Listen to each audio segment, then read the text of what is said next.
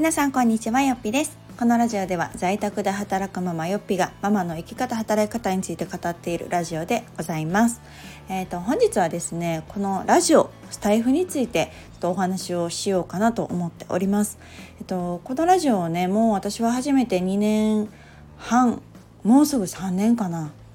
っていう実はねちょっとこう長いこと発信をしているんですけれども当時はね全然あのラジオ発信もそうだしこのスタイフ自体もですね、まあ、私が言うのもなんですけど、まあ、そんなに知名度がなくってやってる方も少ないという状況だったので、まあ、この2年3年のうちにですねどんどんどんどんこうすごいねあの人気になってきて今私の周りでも始めてるよなんていう方も増えてきたなと思っているんですね。ただとはいえですねまああの俗に言うツイッターだったりとかえー、インスタだったりとか TikTok だったりとかなんかそういうこう有名な SNS にはまたちょっとこ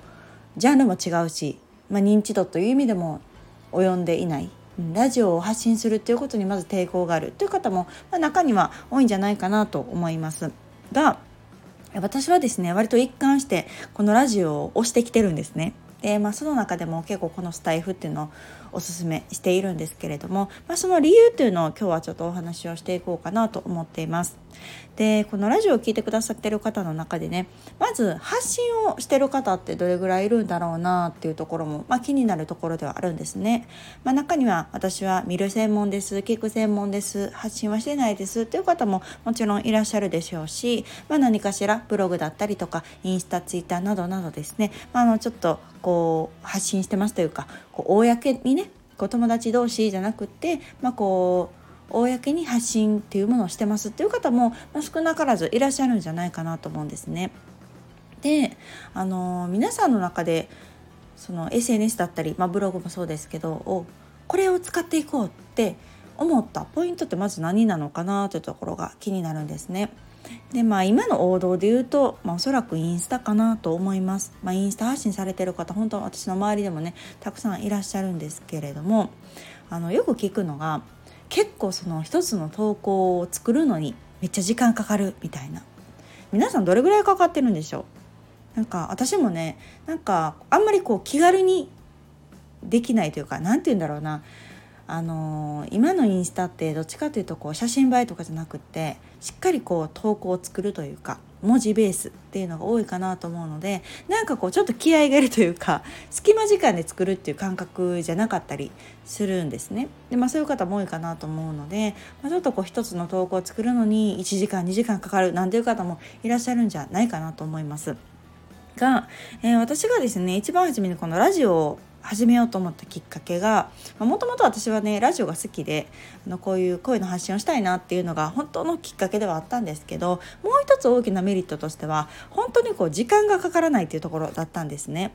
でこのラジオを始めた時っていうのは、えー、下の子妊娠中だったのかなまだ生まれてなかったんですよ。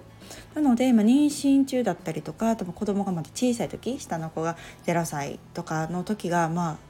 真っ只中だったのでとにかくそんなねパソコンとかスマホにずっとこう投稿を作るなんていう時間っていうのがあんまり取れなかったんですよね。でも伝えたいことはいっぱいあるっていう状況なので何かこううんまあ手っ取り早く伝えられるというかっていうのには私はこのラジオがやっぱり最適だったんですね。というのもあのよくよっぴさんってどうやってこうラジオの配信について、まあ、準備されたりとか発信されてるんですか？って聞かれるんですけど私は本当ね思いつきというかあなんかこれ言いたいとか伝えたいと思ったらもうピッて収録ボタンを押して今しゃべるみたいな感じなんですね。で大体目安として10分ぐらいを目安にしてるのでほんとこのスタートボタンを押して停止するまでが大体10分ぐらい。でその後にこうちょっとしたね、まあ、投稿っていうほどでもないですけど、まあ、ちょっとだけ文章を入れてアップするみたいなのが、まあ、5分程度としてもですよ。日というか、まあ、1回につき15分ぐらいで終わるんですね。って思うとめちゃめちゃやっぱり手軽なんですよ。かつその思った時伝えたいと思った時にパッと喋れるパッとアップできるっていうのはこのスピード感っていうのが私にとってはこうインスタではなかなか難しいところだったりするんですね。なのでこのラジオっていうものがこうすごく効率がいいと感じてます。うん、で私がよくねあのいろんな講座だったりとか、まあ、自分自身もよく言うことなんですけどその手段と目的を間違えないということですね。でその何のためにまず発信をしているのかっていうところを考えるとやっぱり伝えたいことがある皆さんにシェアしたいしお伝えしたいしうんという気持ちがまあ一番なんですよね。なのでそのための手段がインスタでありラジオであり、まあ、ブログでありみたいなそのツールだと考えてるんですね。でその伝えたい思いはめちゃくちゃあるのにそのツールを使うのはめちゃくちゃ時間かかるってなると本末転倒やなと思ってであればそのいかに簡単に楽に発信できるのかっていうのは結構大事なポイントなんじゃないかなと思うんです。なぜなら目的は伝えるということであるから別にインスタの投稿を作ることが目的ではないわけですよね。であればもしかしたらインスタじゃなくてもいいんじゃないって思ったんですよ。うん、もちろんそのメジャー度で言うとそれはインスタの方がメジャーだとは思うんですけどでも、うん、私は何のために発信をするのか、まあ、そこが一番の目的ですよね。こうしたいからこんなことがしたいからっていうところのまあ各々皆さん目的があると思うんですけどであればその目的を達成するためにはどうすればいいのかという逆算思考。そのための手段ツールを考えた時に、まあ、あの世間一般で使われているものが自分にとってはまベストではない可能性だってあるし、まあ、例えばこの場合だったらインスタに長い間投稿を作るための時間がかかるゆえになかなか発信ができないってなればそれこそ本末転倒ですよね。で私の場合はだったら気軽にできるこのパッと喋ってパッとアップできるっていうのが別にその適当にっていうわけじゃなくってこうやっぱり旬なところだし思った感情っていうのは割とこう時間が経つと薄れていくと思うのでそれを感じた時にお話ができるお伝えができるっていうのは魅力じゃないかなっていうところも感じました。であと、えー、テキストでやっぱり伝わらないことっていうのが声では伝わるっていう可能性も私は感じています。それはこのなんだろうなうん、声色だったりとか声のテンションだったりとかなんかその声聞くだけでなんかこの人ってこんな感じなんかなみたいなの伝わるものってないですか？もちろんテキストだからこうじっくり考えてね内容をこううん必要な部分だけ残して伝わりやすいようにっていう意味ではそのテキストベースの発信っていうのもすごく価値があるなと思うんですけどあの音声だからこそまあ言ってしまえば無駄もある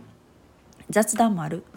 でなかなかこうスムーズに言葉が出てこない時もあるからこそ伝わることっていうのも私はあるんじゃないかなと思うんです。